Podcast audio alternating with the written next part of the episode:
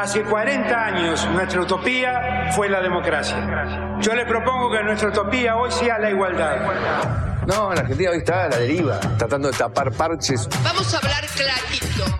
Hay proscripción. La grieta famosa, que es un invento de la política para generar odio y desde ahí conseguir más votos. Vas a meter preso a Videla.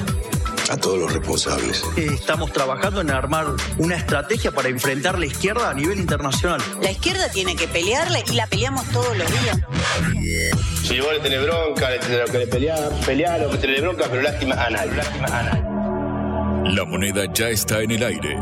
Empieza cara o seca en FM Concepto.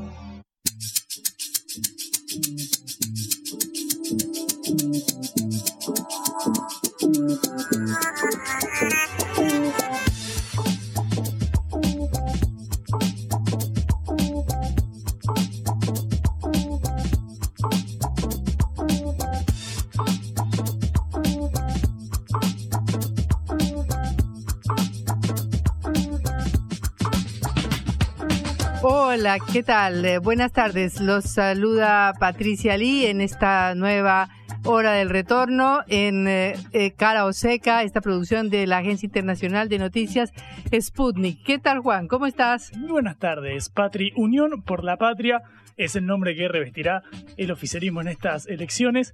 Mira, estoy agitado hasta por el nivel de información que manejamos hoy fue complicado. Bueno, tranquilo, Tenemos tranquilo. Unión no por la Patria, desde el oficialismo, Juntos por el Cambio, desde la oposición, U por P, J por C. Son todas ecuaciones y me estoy perdiendo, Patri. Bueno, bueno, bueno, tranquilo, tranquilo, espera un poquito y te desaceleras porque es un día con mucha, mucha, mucha información. Y aparte tenemos el dato de inflación, 7.8% mensual.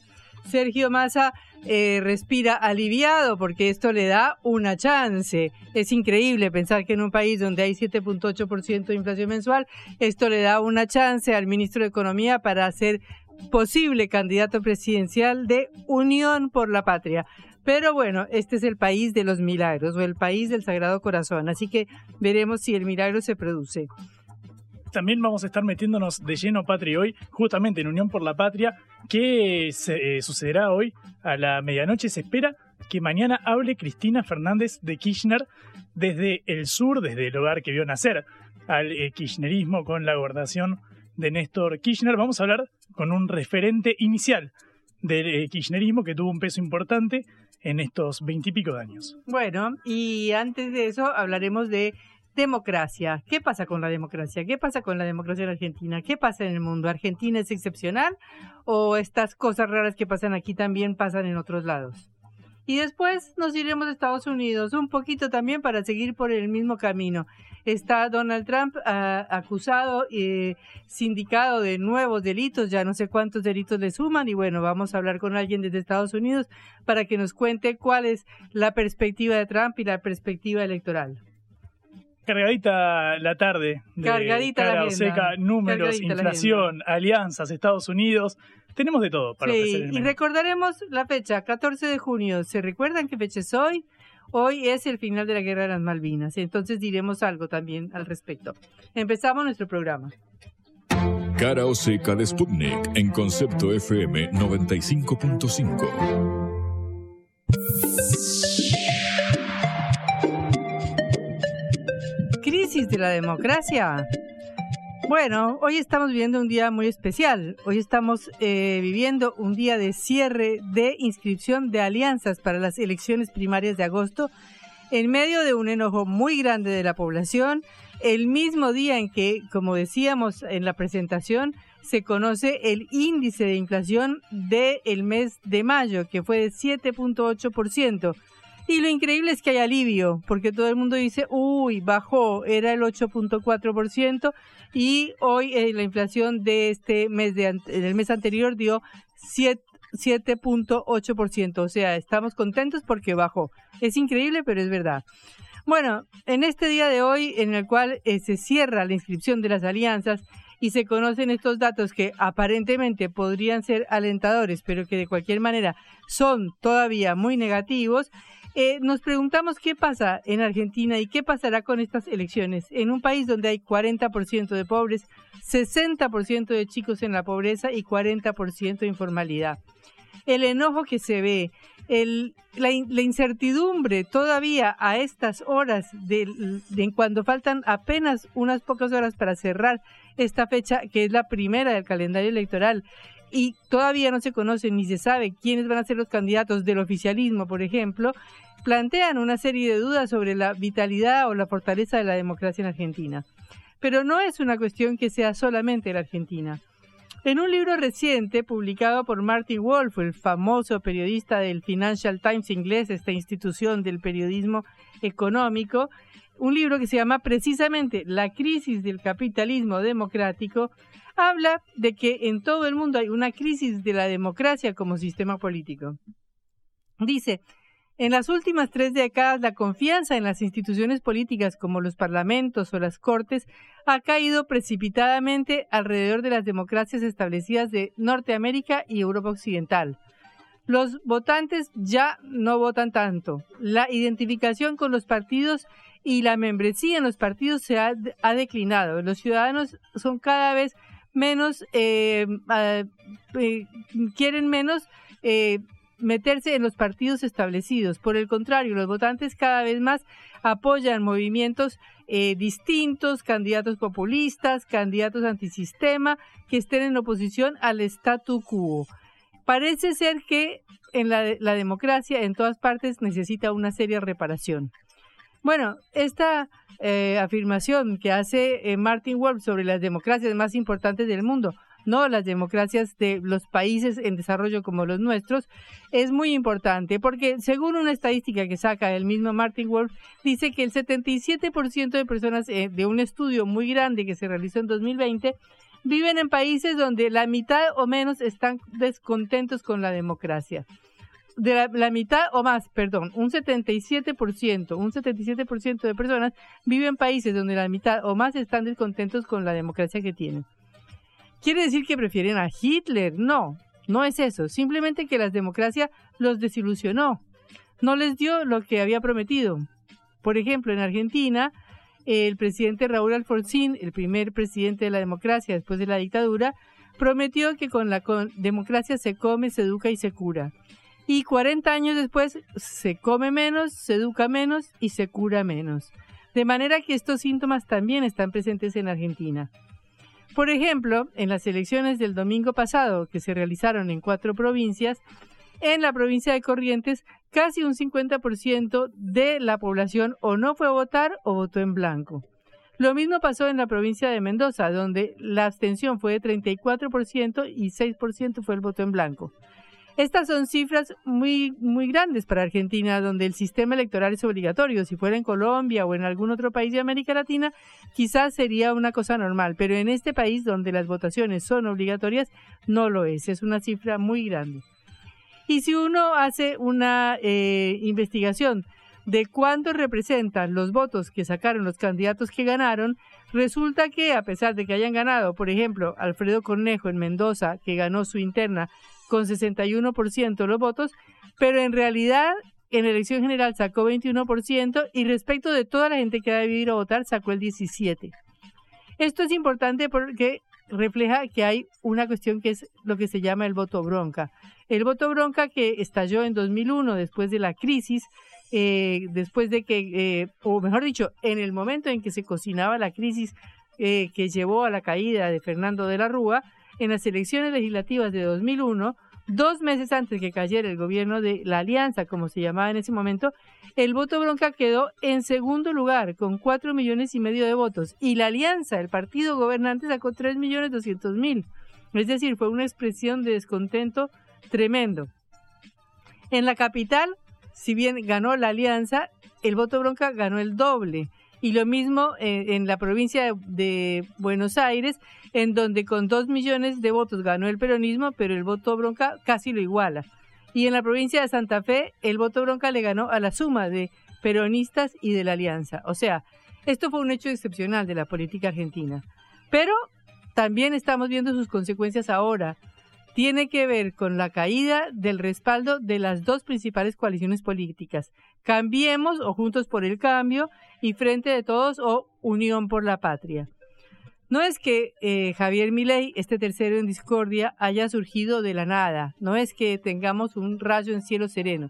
Javier Milei apareció donde había un gran agujero y un gran hueco en la política. Ya en las elecciones de hace dos años, aunque eran legislativas y no se pueden comparar del todo, pero las dos fuerzas políticas predominantes perdieron 6 millones de votos, 5 del Frente de Todos y un millón juntos por el cambio.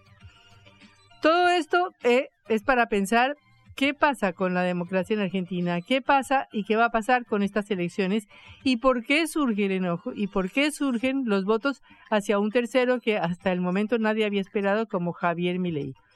Pero bueno, como ya hemos venido hablando en distintos programas, ese enojo viene de los indicadores económicos y de cómo vivimos cada vez peor.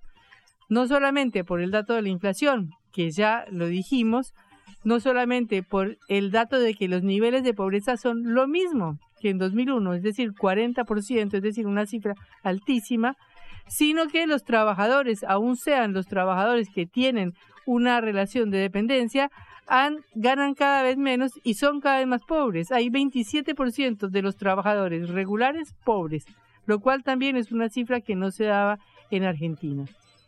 De manera que eh, todos estos factores que son lo que la democracia no cumplió, todos estos problemas que la democracia dejó de lado, todos estos problemas que en 40 años no se han resuelto, son los que están causando este enojo, este enojo que ya conocimos en 2001, pero que ahora comienza a volver a aparecer. Entonces, el problema es sencillo, o mejor dicho, complicadísimo. ¿Cómo harán con tanto enojo los políticos que vienen o los políticos que ganarán para imponer las políticas que pretenden imponer. Por ejemplo, terminar el cepo cambiario, por ejemplo, devaluar fuertemente y unificar los dos tipos de cambio, por ejemplo, hacer un ajuste brutal del Estado. Esta es la pregunta sorpresa, es la pregunta del millón que el que se siente en el sillón de Rivadavia va a tener que contestar. Blanco o negro, sí o no. A favor o en contra. Sputnik para la pelota para reflexionar.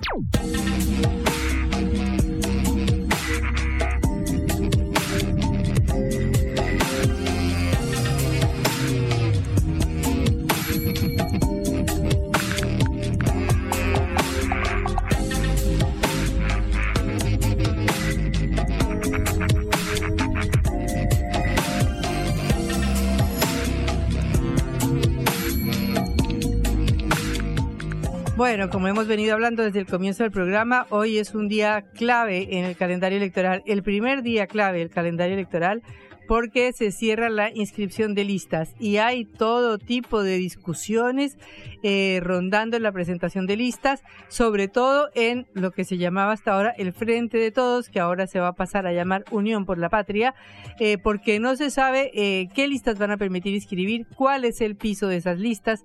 Daniel Scioli, uno de los candidatos fundamentales, embajador actualmente en Brasil y ex gobernador de la provincia de Buenos Aires y ex vicepresidente argentino, como ustedes saben, a Daniel Scioli le falta una mano, ha dicho que aunque sea que le exijan dos brazos para participar, él no se va a bajar de la interna del Frente de Todos o de Unión por la Patria, porque le están poniendo aparentemente unas exigencias muy altas. Bueno, de todos estos temas que dependen de la fecha de hoy y que van a definir eh, las, eh, en primer lugar, van a empezar a definir los espacios y las internas, hablaremos con Gabriel Mariotto, ex vicegobernador de la provincia de Buenos Aires y que hoy hace parte de un espacio llamado Soberanas que también se presenta en el Frente de Todos como precandidato.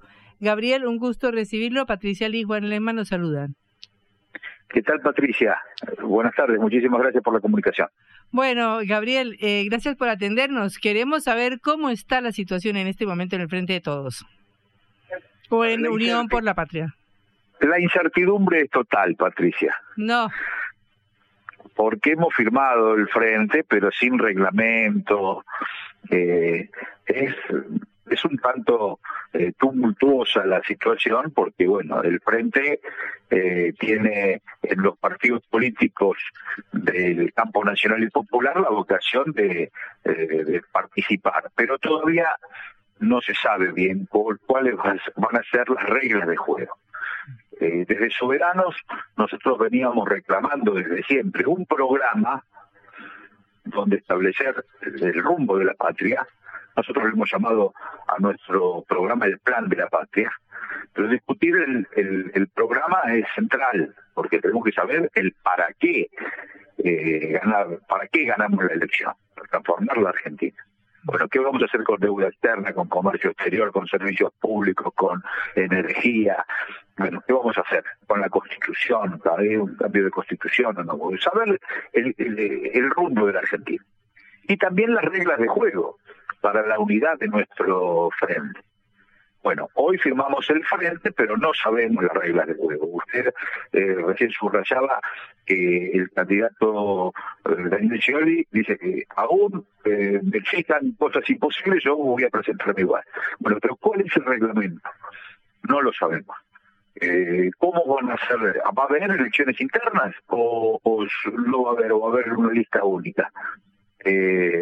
¿Cuáles son los pisos para la integración de listas si hubiese paso. Bueno, toda esta gran incertidumbre hace que eh, se produzca un, un gran desencanto a la hora de firmar. Todos hemos firmado los partidos, pero el desencanto está porque no se sabe cómo se va a organizar la construcción política de cara al cierre de listas y de cara a las elecciones generales. Gabriel, buenas tardes. Eh, Juan Leman te, saluda. Hola, Juan. Eh, buenas tardes, gracias por atendernos. Recién eh, mencionaste la incertidumbre que surca a todo el Frente de Todos, a toda la Unión por la Patria, de, de ahora en más. Cristina, en una de sus últimas alocuciones, dijo que debía ser un hijo de la generación diezmada quien tomara el bastón de mariscal eh, para conducir a este, a este oficialismo en estos momentos de, incertidumbre que, marcaste vos. ¿Qué lectura haces del rol que está jugando la, vicepresidenta en la estrategia electoral del oficialismo? No, por supuesto que es, la vicepresidenta tiene eh, una, un respaldo popular muy grande. Eh, lo cierto es que eh, el soberano lo que propone es que haya elecciones internas entendiendo que las PASO eh, deben integrar los espacios que participan. Unas PASO de integración. Hay un viejo potero en el peronismo que dice, el que gana conduce, el que pierde acompaña. Nosotros le incorporamos un concepto. El que gana conduce, el que pierde acompaña integrándose. Entonces, si hay dos listas o tres listas el que gana con 50 puntos abraza e incorpora a los candidatos, candidatas de la lista que sacó 30 puntos y salió segunda. Abraza e incorpora candidatos y candidatas de la lista que salió tercera con 20 puntos. Y todos juntos, sin atomizarnos, vamos a enfrentar a Cambiemos y a los libertarios. Creo que el dedo o el tweet que se utilizó en la elección del 19 eh, ha quedado perimido para esta elección. Porque si el dedo recae en alguien que nosotros queremos que fuese candidato, no nos van a votar los otros sectores. Y si el dedo recae en alguien de los otros sectores, no lo vamos a votar nosotros. Entonces la forma de armonizar y de integrarnos es un paso cada, cada sector que se presente con su programa y de acuerdo a la legitimidad que le dé el voto popular, se va conformando la lista general que va a enfrentar a los sectores de la derecha mm. de, que, están expresando la, la posición política de derecha en la Argentina. Si uno escucha las últimas declaraciones públicas del ministro de Economía, Sergio Massa, uno de los principales accionistas del Frente de Todos, junto a su Frente Renovador, estuvo esgrimiendo que, bueno, una interna ante una situación económica tan sensible. Hoy conocimos la, inflación del mes de, mayo que sube el interanual por encima del 114%. Dice, bueno, vamos a empezar a, desgastarnos de cara a las generales y hay que enfocarse en combatir a eh, la oposición de Juntos por el Cambio y de la Libertad Avanza. Eh, ante esto, ¿el diagnóstico es el mismo? ¿No, no, no coinciden en que generaría eh, cierto, cierto roce innecesario de cara a las generales? Si fueran unas pasos fratricidas, donde el que gana se lleva todo y el que sale segundo se va a su casa, se producen descalificaciones este, feas, duras, eh, contraproducentes. Ahora, si vamos a unas pasos con un reglamento donde todos sabemos que nos necesitamos y que nos integramos, las pasos dejan de ser fratricidas para ser unas pasos fraternas.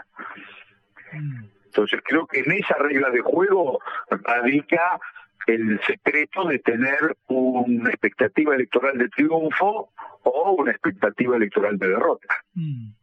Dentro de, además de, tu postulación como precandidato a, presidente de, parte de Soberanos, otros nombres en danza son los de Daniel Scioli, eh, Juan Grabois, se habló de Eduardo Guado de Pedro, que si bien no, no dijo voy a ser precandidato a presidente, bueno, está dando señales públicas que indicarían que va en ese sentido. Y bueno, tácitamente Sergio Massa, hoy conocimos el dato de inflación, no es quizás la mejor noticia, pero se estuvo mostrando su intención, al menos en off the record, de eh, participar de la, de la contienda. En caso de que estos fueran los, nombres, ¿vos te inclinarías eh, a apoyar alguno de, de estos dentro de estos cuatro o cinco nombres en pugna? En nuestro espacio soberano tiene el plan de la patria, son 17 puntos donde establece cuál es el rumbo de la Argentina. Eh, y somos un espacio pequeño, casi nuestra candidatura es una provocación para poder discutir eh, los ejes de la Argentina. Mm. Eh, con respecto a los candidatos de los sectores, bueno, vamos a ver cómo se construye el programa, primero si hubiese paso, después el paso, cómo se construye el programa y quiénes son los hombres y mujeres que pueden llevar adelante ese programa. Entonces ahí, este, soberanos, vamos a decidir si participamos o, no participamos activamente en, esta experiencia electoral, pero todavía faltan 10 días para los cierres de listas y como, te, como arrancamos, con la incertidumbre de no saber si va a haber elecciones internas o no, mm. y, y cuáles son esos, esas reglas de juego, si los pisos van a ser altos, si va a haber integración de listas, y bueno, entonces cuando se sepa eso estaremos en condiciones de saber cuál es nuestro nuestra expectativa en función del perfil de candidato y en el perfil de, de rumbo que adquiera el programa. ¿Y si no hay paso, Gabriel? Bueno, si no hay paso va a haber dedo. Y si hay dedo, se restringen las posibilidades de triunfo insisto con este concepto, si, eh, no es que si el dedo nos favorece a nosotros, estamos de acuerdo, y si el dedo favorece a alguien más distante de nuestra posición ideológica, estamos en desacuerdo. El dedo como metodología nos puede llevar a la derrota porque siempre hay un sector que no se va a sentir interpelado. Mm. ¿Y en ese caso ustedes qué harían? Nosotros, eh, si hay dedo, eh, realmente es, es un, trauma, es un gran problema.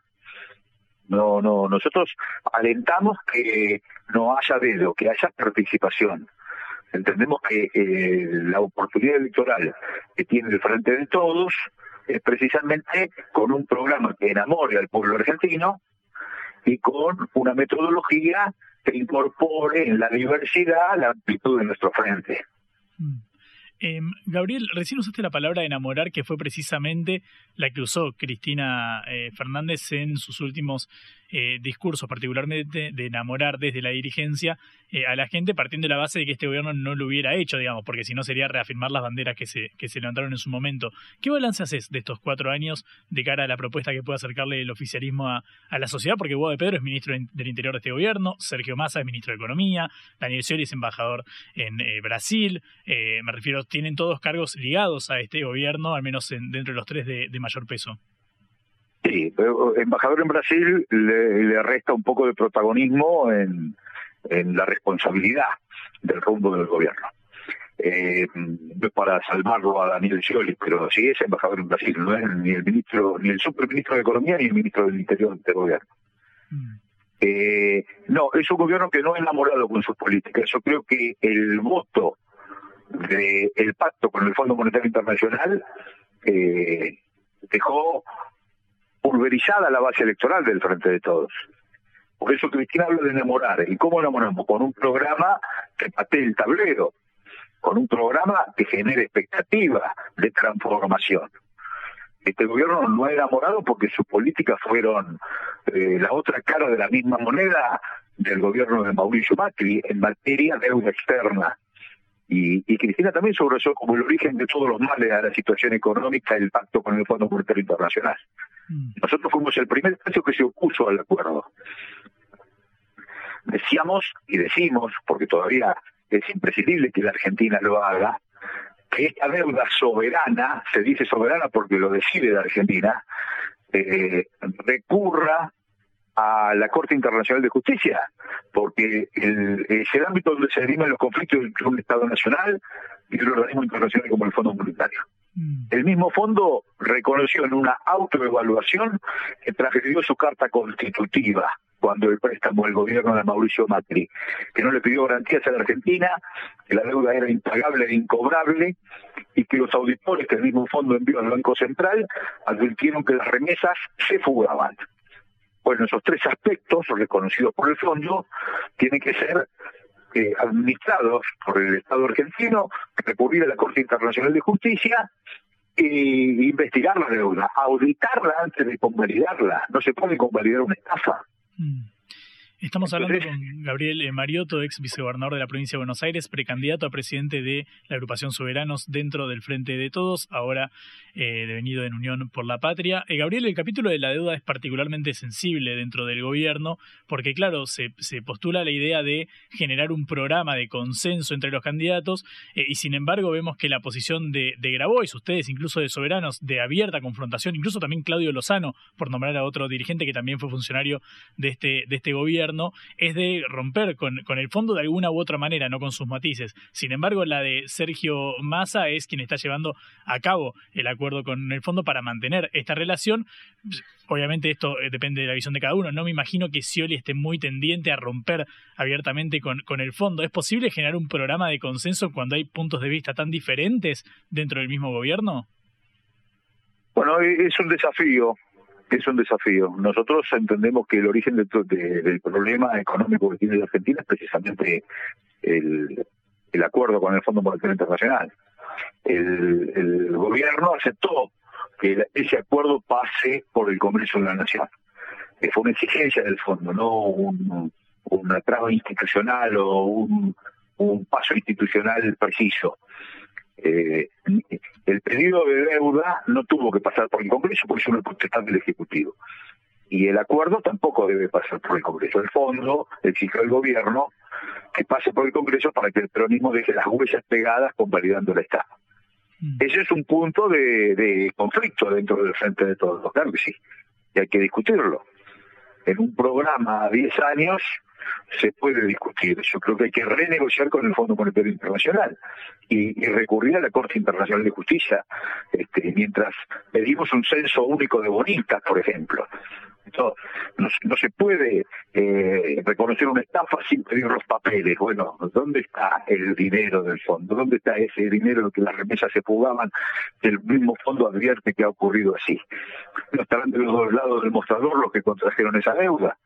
Entonces, la posición tiene que eh, discutirse en una mesa política en donde se ponga blanco sobre negro qué se va a hacer. Esto no ocurrió en el 19. Hubo dos primeros años del gobierno donde no se discutió absolutamente nada con respecto al acuerdo con el Fondo Monetario Internacional y después vino el hecho consumado que esto pasó por el Congreso. Por eso Soberano fue el primer espacio político dentro del Frente de Todos que dijo no al pacto con el Fondo Monetario Internacional, no a la deuda externa, y hizo esta propuesta de ir a la Corte Internacional de Justicia. Ahora, la posición no, expresó incluso Cristina y Máximo Kirchner, eh, no triunfó. Bueno, esas posiciones tienen que tener la solidez de imponerse, porque hoy la Argentina, recién Patricia estaba subrayando los índices de pobreza que estamos teniendo. Mm. Son índices muy duros muy doloroso para el peronismo, la situación de calle, la pobreza estructural. Eh, bueno, esas cosas hay que revertirlas y no se necesitan 50 años para revertir la Argentina. Eh, la Argentina tiene que soberanizar su economía. Cuando habla la derecha de dolarizar, nosotros hablamos de soberanizar. Puertos, comercio exterior, servicios públicos, energía, eh, revisar la deuda externa cerrar los grifos por donde se, eh, se fuga el dinero que tiene nuestra patria. Mm. Eh, bueno, es esas cosas necesitan una discusión interna en, el movimiento nacional y popular y después discutirla con las otras fuerzas políticas.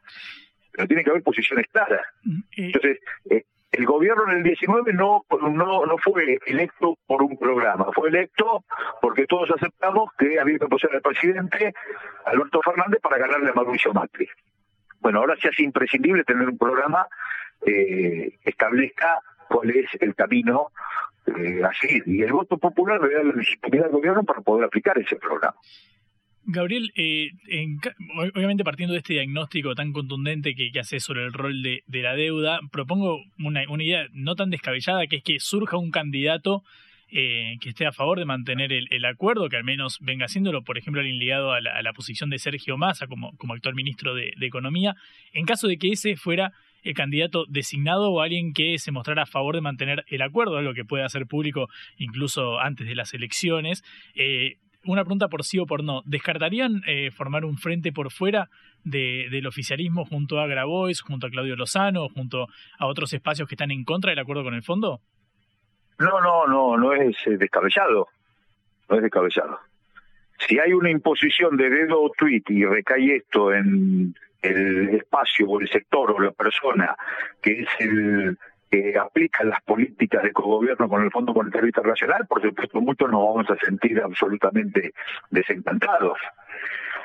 Distinto es si ese candidato se presenta a una elección interna, donde nosotros tenemos toda la expectativa que con nuestro programa, nuestros candidatos y candidatas podemos tener un excelente resultado.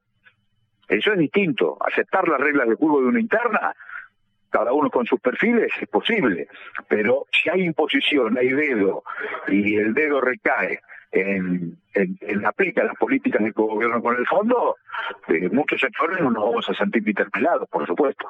Gabriel, muchísimas gracias por estos minutos en Cara o Seca. Hasta luego.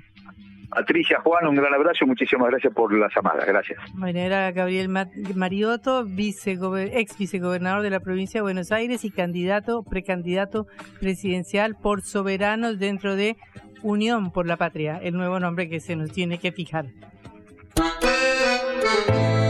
En la vida hay que elegir. Cara o seca.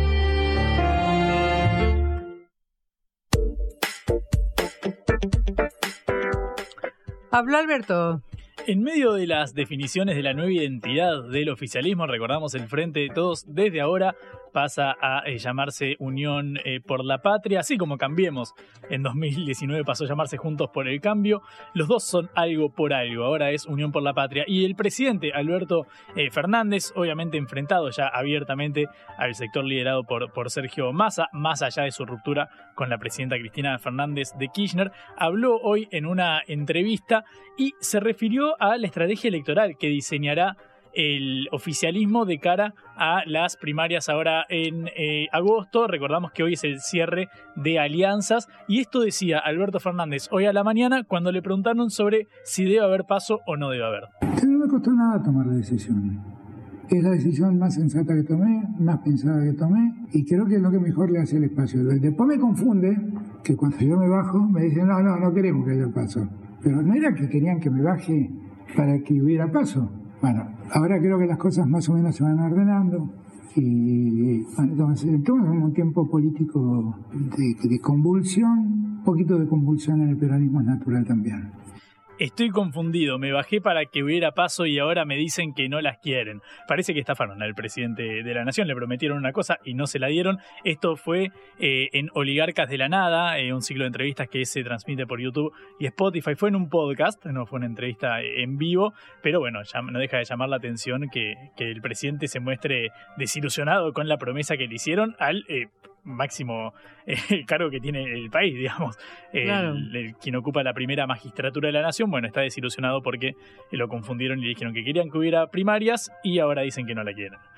Claro, lo forzaron a decir que no se presentaba como candidato y ahora después tampoco se sabe qué va a pasar con las primarias. De todos modos, no sé si lo forzaron. Él siempre dijo que quería que hubiera paso. La verdad es que si el Frente de Todos antes tenía algunas confusiones internas, pareciera ser que Unión por la Patria también las tiene. La vuelta al mundo en la vuelta a casa.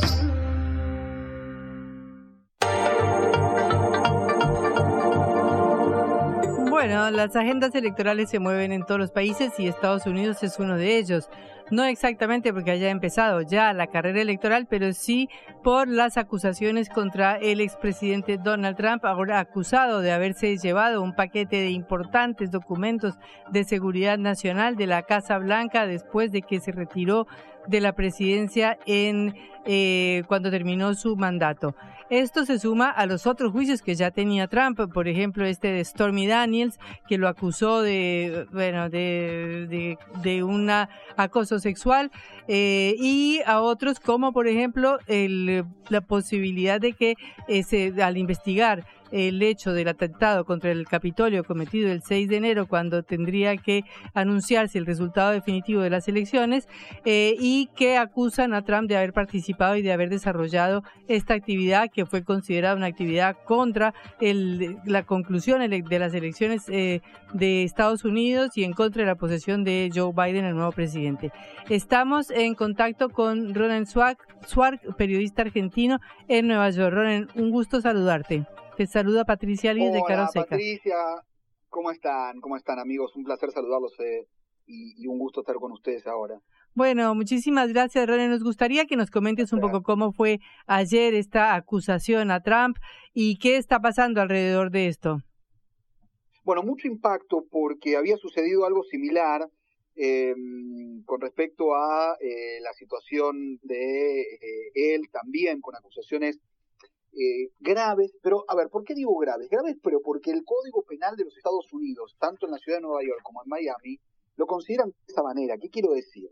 Estamos hablando de lo de ayer puntualmente, tiene que ver con 37 cargos por haberse llevado a su casa o llevado a su casa, perdón que hablo un poco neutro argentino, mezclo un poco las palabras porque trabajo bastante en medio de acá hispano, pero lo concreto es que él se llevó documentación vinculada con algo que se, que se llama en realidad alto eh, secreto, secreto y algo que es privado. ¿Qué quiere decir? Distintos tipos de documentos muy sensibles para la seguridad nacional de los Estados Unidos.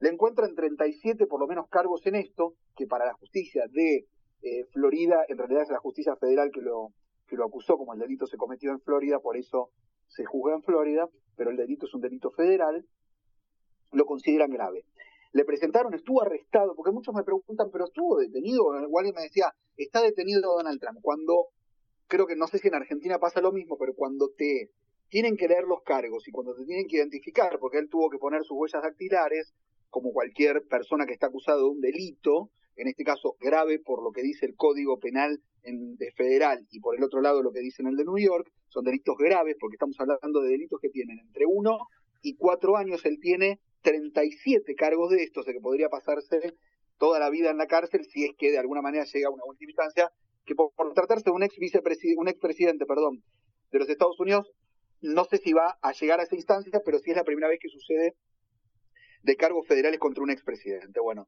más allá de todo esto, estuvo arrestado mientras le leían los derechos eh, y mientras le estaban dando su acusación y además él tenía que identificarse. Luego, bueno, fue liberado sin ningún tipo de pago de fianza le pidieron algo raro porque él le pidieron que no tenga contacto con ningún testigo.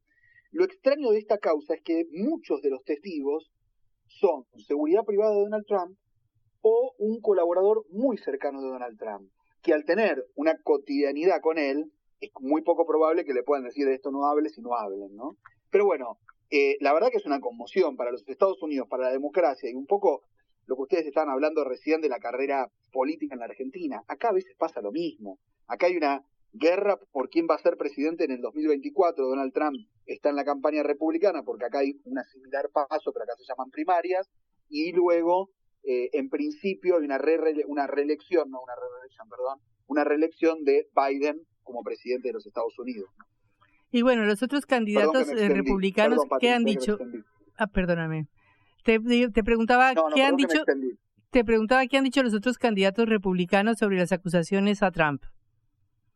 Bueno, como todo político, ¿no? A medias una, una cuestión, eh, digamos, corporativa de los políticos. Ron DeSantis había hablado en aquel momento cuando fue lo de New York, que fue similar a todo esto que vimos en Miami ayer, dijo que había sido una cuestión de, eh, digamos, eh, que, no puede ir en contra o que, está eh, violando los derechos de cualquier político, pero ahora que está en la carrera presidencial, no lo defendió tanto, no, no, no están tan eh, apañando lo que Donald Trump es, porque claro, ahora son competencias políticas, ¿no? Claro, pero eh, dentro de la población en general o de los partidarios del Partido Republicano, ¿esto cómo afecta? Porque he leído que mm, lo consideran algo así como el lofer argentino, ¿no? Exacto, él considera lo, lo mismo, hablan del lofer, eh, pasa algo, algo, algo distinto aquí, lo consideran que le hace bien a la campaña. Él, por todas las maneras, se lo ve a Donald Trump queriendo extender esto hacia diciembre, que es cuando empiezan las primarias, para estar en el foco de la noticia. Donald Trump tiene esas cosas que uno no, no termina de entender en su cabeza muchas veces, eh, pero él considera que esto le hace bien, que los partidarios, que son partidarios de él, lo, lo, lo apoyan más eh, por estar, digamos, según él, injustamente condenado o investigado en un delito grave, y por otro lado, quienes no lo quieren o no tanto, no, tampoco les van a dar tanta importancia. A nosotros se nos hace difícil desde acá entender por qué este peso tan importante de Trump en la en la política norteamericana y por qué ese apoyo y ese respaldo eh, tan grande que tiene popular. ¿Podrías explicarnos un poquito? Sí, básicamente lo que sucedió con Donald Trump y, y, por qué de alguna manera tiene una aceptación política o por lo menos social, tiene que ver básicamente con que él logró que la economía crezca, estuvo, estaban muy bien los americanos mientras él estuvo en el gobierno y además de eso trató como de intensificar el sentimiento nacionalista que la sociedad de Estados Unidos lamentablemente tiene cosas muy buenas y cosas muy malas y entre esas a veces muy malas son demasiado extremistas en algunos puntos vinculados justamente con la, la parte social o con pertenecer a América, ¿no? A Estados Unidos. Entonces, en ese punto, Donald Trump lo que logró fue dividir a la sociedad a tal punto que logró tener una gran aceptación por esto, pero también logró dividir una sociedad por lo que es, no por lo que piensa. Porque nosotros hablamos en la Argentina de una grieta a veces más política por lo que uno piensa. Acá es por lo que sos, que es mucho más grave. ¿Qué quiere decir eso? ¿Por dónde naciste? ¿Qué condición tenés? ¿Qué raza tenés? ¿Qué orientación sexual tenés? Eso es lo que divide una sociedad o lo que logró Donald Trump dividir a la sociedad. Por eso es algo muy malo lo que logró dentro de la sociedad por ese lado. Por el lado económico y por el otro lado de sus partidarios lo quieren porque logró eh, afianzar el sentimiento nacionalista. ¿no? Ronen, ¿cómo estás? Juan Leman te, te saluda. Eh, Hola Juan, un placer. Todo bien. Eh, te quiero preguntar por eh, lo que sucede al interior del Partido Republicano. Vimos que Mike Pence, el ex vice de, de, de Trump, también está mostrándose eh, a favor de una dar una interna en este, en este espacio. Quiero preguntarte si es ya hegemónico el control de, de Trump o si hay lugar para alguna sorpresa con este desafío al, al liderazgo del empresario. Sí, a ver, Ron DeSantis está intentándolo, internamente creo que ganaría Trump, pero claro, tiene muchas políticas en sentido de lo mismo que Trump plantea, ¿no? Eh, a ver, básicamente lo que él señala tiene que ver con que ahora no va a aceptar ningún tipo de condición de ningún migrante con documentación de estados aleatorios. O sea, hay un lugar para que otros candidatos republicanos puedan lograr entrar en esta beta. Porque, ¿qué pasa? Por ahí puede ganar Donald Trump la interna de los republicanos, pero es muy difícil que le gane a, a Biden. Entonces, ahí estamos, estamos complicados. Para los republicanos, ¿no? Ronen, una más ligada a la interna en, este eh, sentido. En caso de que, bueno, Biden eh, fuera por la, por la reelección, ¿crees que el escenario en el cual se, se diera esta, esta contienda sería el mismo que cuando fue aquel eh, debate entre Biden y, Trump? Parecido, sí. Yo creo que hoy los números le dan bastante, en una contienda mano a mano, le dan bastante positivos más a Biden que a Trump. Eh, y la guerra va a ser, va a ser, sí, va a ser complicada, bueno, porque Trump ha dicho barbaridades de Biden y, y un poco los otros candidatos republicanos todo el tiempo le sostienen lo mismo, ¿no? Y, van a fondo en contra de Biden para ganar un espacio, un terreno en contra de Donald Trump. Así que creo que va a ser una, una lucha, eh, digamos, política muy, muy fuerte. Eh, bueno, Ronel, muchísimas gracias por estos minutos en Cara Seca y te volveremos a consultar. Un placer siempre. Hasta luego. Saludos, Patricia Juan. Ronen Swark, periodista argentino en Nueva York. reflexión y análisis de las noticias que conmueven a la Argentina y al mundo.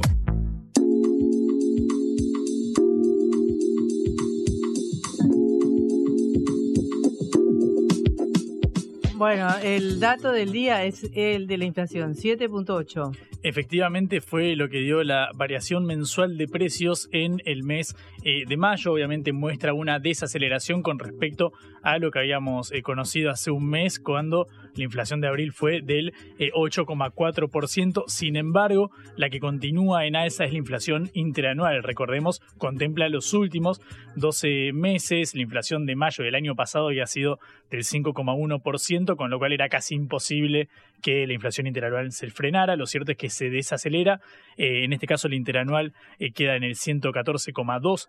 Eh, por ciento en lo que va del año, los precios aumentaron un 42% en los primeros cinco meses del año. Recordamos, veníamos de una suba consecutiva de seis meses desde fines del año pasado, desde noviembre, donde se da el cambio en la tendencia inflacionaria. Y bueno, por primera vez en el año para esta tendencia creciente y se muestra una pequeña desaceleración. Hay alguna buena noticia en este punto que es que el rubro de los alimentos eh, y las bebidas no alcohólicas aumentaron por debajo del eh, índice general, por debajo del 7,8% que dio mayo. En este rubro fue del 5 8, dos puntos porcentuales eh, por debajo. ¿Quiénes apuntalaron? ¿Quiénes, ¿Qué sectores apuntalaron esta, esta suba? Bueno, principalmente el de la vivienda y los servicios, eh, agua, electricidad, eh, gas, combustibles en general, que subieron casi el 12% en un solo mes. Lo mismo en el rubro de gastronomía y hotelería con un 9%, al igual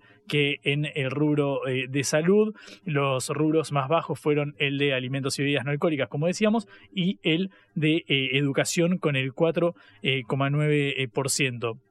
Mirá, si nos fijamos cómo viene la, la, tendencia del interanual, nosotros venimos que desde junio del año eh, pasado, justo cuando se da el recambio, en esos meses, cuando sale Guzmán, viene Batakis, luego se va Batakis, viene... El ministro anterior, el ministro de Economía anterior, Martín Guzmán. Hasta que finalmente asume el quien era presidente de la Cámara de Diputados, Sergio Massa, al, mando de Economía, que también nuclea otras áreas como agricultura, eh, como desarrollo productivo, por ejemplo, porque también en ese momento se había ido eh, Matías Culfa, su nombre del riñón, de Alberto Fernández. Bueno, cuando Sergio Massa controla toda la botonera de la, de la economía. Lo cierto es que en el medio tuvimos el conflicto en Europa, tuvimos la sequía histórica de este año y la inflación interanual empezó a subir. En junio del año pasado era 64%, en este momento es 104,2%.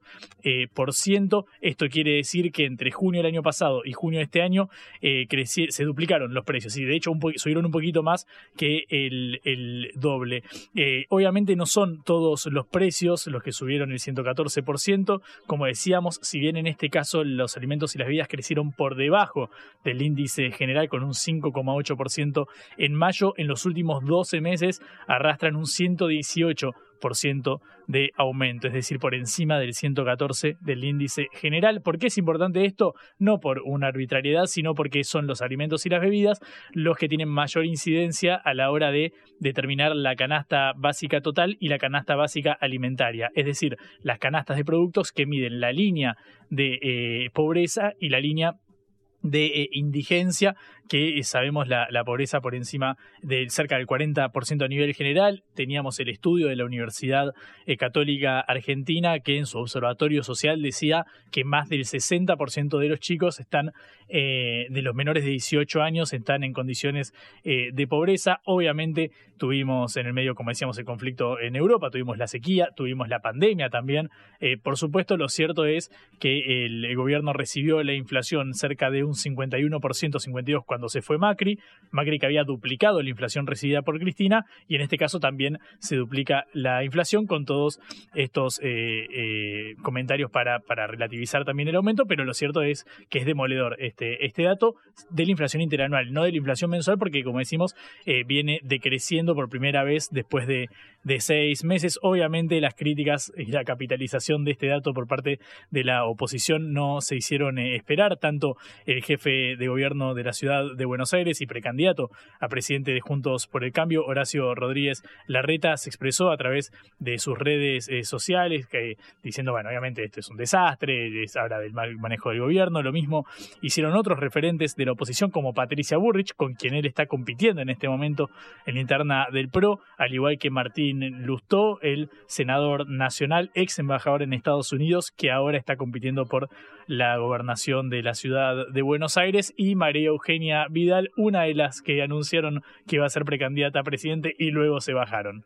Eh, otra, una que se bajó además que Mauricio Macri, Cristina Fernández de Kirchner, Juan Manuel Urtubey, una danza de nombres de los que quienes no quieren agarrar esta eh, papa caliente. Bueno, lo cierto es que la inflación ha subido un 114% en los últimos 12 meses. La buena noticia, de nuevo, es que muestra una desaceleración con respecto a la inflación de abril, que era eh, calculada eh, que era estimado, perdón, que este dato iba a ser así porque, bueno, veníamos de una tendencia que se preveía que iba a minorar cuando el impacto de la sequía empezara a, calmar, digamos, las aguas una vez que transcurriera más el año. Ahora estamos esperando a ver si hay un nuevo desembolso por parte del Fondo Monetario Internacional para calmar la situación en el dólar paralelo, que hoy volvió eh, a subir, está por encima de los 496 pesos.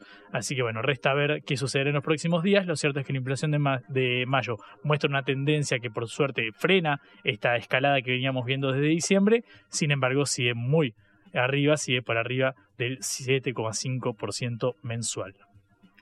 Bueno, y para cerrar este día noticioso, tenemos que hoy es 14 de junio, es una fecha que tenemos que recordar, porque es la fecha en la que Argentina se rindió ante el ejército del Reino Unido durante la Guerra de las Malvinas en 1982.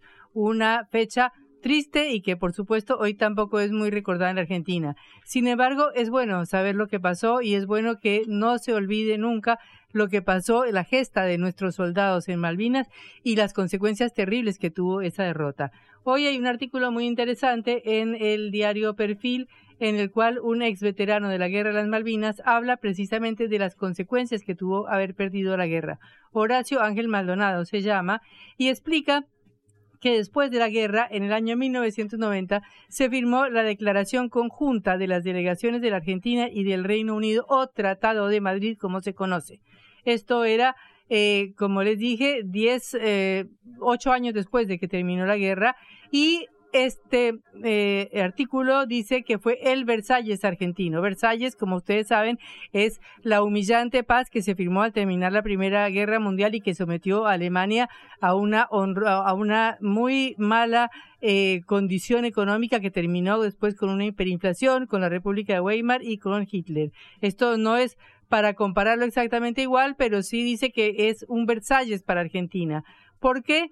Porque dice que después de eso, eh, Argentina, el Reino Unido ocupó un territorio insular de aproximadamente 16 mil kilómetros cuadrados, que pasan, que pasaron, eh, perdón, Argentina ocupaba ese territorio y luego, después del tratado, se pasó a que el Reino Unido controle 2 millones de kilómetros cuadrados, o sea, que a pesar de que las Islas Malvinas son parte de nuestro territorio nacional, según eh, los cálculos que hace este es veterano, este veterano de las Malvinas, eh, nuestra dirigencia política olvida que tenemos casi el 23% del territorio ocupado por la pérfida Albión, dice, que ejercemos la soberanía sobre el 41% y que el restante por ciento es el 36% del sector antártico.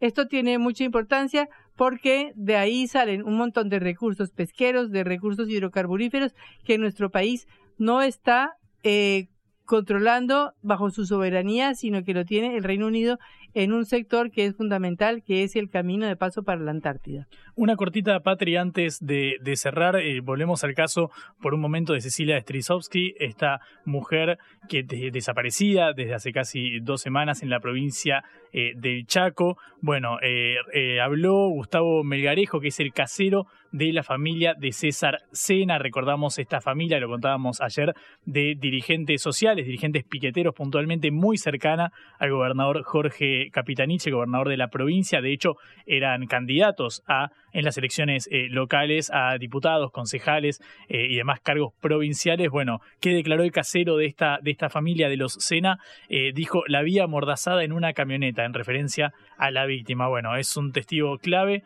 en la causa. Todavía la, justicia, recordamos, ayer cambió la carátula a femicidio por la averiguación de este, de este crimen. Recordamos a la, a la mujer desaparecida el primero de junio, a la familia. La justicia le hizo saber que todo que lo más probable era que ese, en caso de hallarla fuera sin vida. Bueno, es un caso que conmociona a la provincia de Chaco, conmociona al panorama político también nacional, bueno, obviamente por los vínculos de la familia del principal sospechoso César Sena de 19 años en torno a la desaparición de Cecilia Strisovsky, esta mujer que desde el primero de junio está siendo buscada en eh, Chaco, eh, sobre todo por el revuelo que ha generado este caso, por la vinculación de la familia sospechosa con el gobernador de la provincia, Jorge Capitanich. Y porque hay elecciones este domingo en el Chaco y estaban, eran parte de las listas que apoyaban al gobernador, o sea, cuatro de los siete detenidos integraban las listas del oficialismo de la provincia del Chaco, correcto.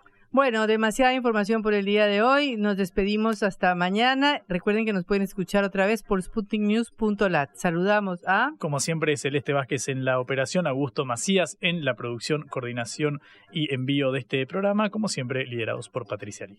Hasta luego. Vamos a hablar clarito. La guerra contra las drogas ha fracasado. Se ha producido un genocidio en mi continente. Tenemos nosotros que plantar una sola voz, y que América Latina y el Caribe le diga a los Estados Unidos de Norteamérica no más golpismo. Y se aplica lo que decía Tolstoy, un gobierno que no procura la justicia no es más que una banda de malhechores. Qué cosa rara que diga gracias a la vida a pesar del dolor, porque mi hija dio la vida sabiendo que había que cambiar.